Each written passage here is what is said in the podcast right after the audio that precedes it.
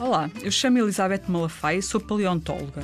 Hoje vamos descobrir como se formam os fósseis. Conta-nos tudo, Ellie, conta-nos tudo! Sabias que para que os vestígios de animais ou plantas que viveram há dezenas ou centenas de milhões de anos fiquem preservados, ou seja, se transformem em fósseis, é necessário que se verifique um conjunto de condições muito particulares e excepcionais? Ah, não fazia a mínima ideia! Quando um animal morre, os seus restos podem ser completamente ou em parte destruídos, devido a diferentes processos, como por exemplo, podem ser comidos por outros animais ou decompostos por bactérias, ou podem ser partidos e dispersos pela chuva, pelo vento ou por outros fenómenos naturais. Então, a primeira condição necessária para que os restos de um organismo se transformem em fósseis é o seu rápido enterramento.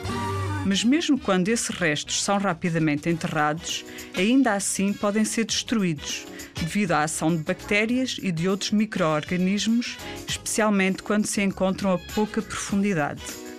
Também os processos que afetam as rochas, onde os restos se encontram ao longo de milhões de anos, podem levar à sua destruição.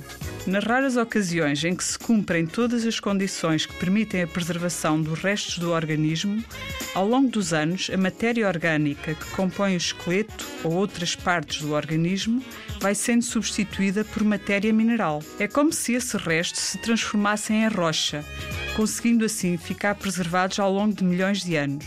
Quando se pensa neste processo e em como o animal teve de morrer, ser rapidamente enterrado e a uma determinada profundidade, para que os seus restos não fossem destruídos, podemos ter uma ideia da raridade e do valor que têm os fósseis. Porque cada fóssil é uma oportunidade para conhecer as formas de vida do passado e que muitas vezes já não existem hoje em dia. É desta forma que pouco a pouco se vai conhecendo e completando a história da vida. Podes saber mais sobre fósseis e a vida ao longo da história da Terra no Museu Nacional de História Natural e da Ciência.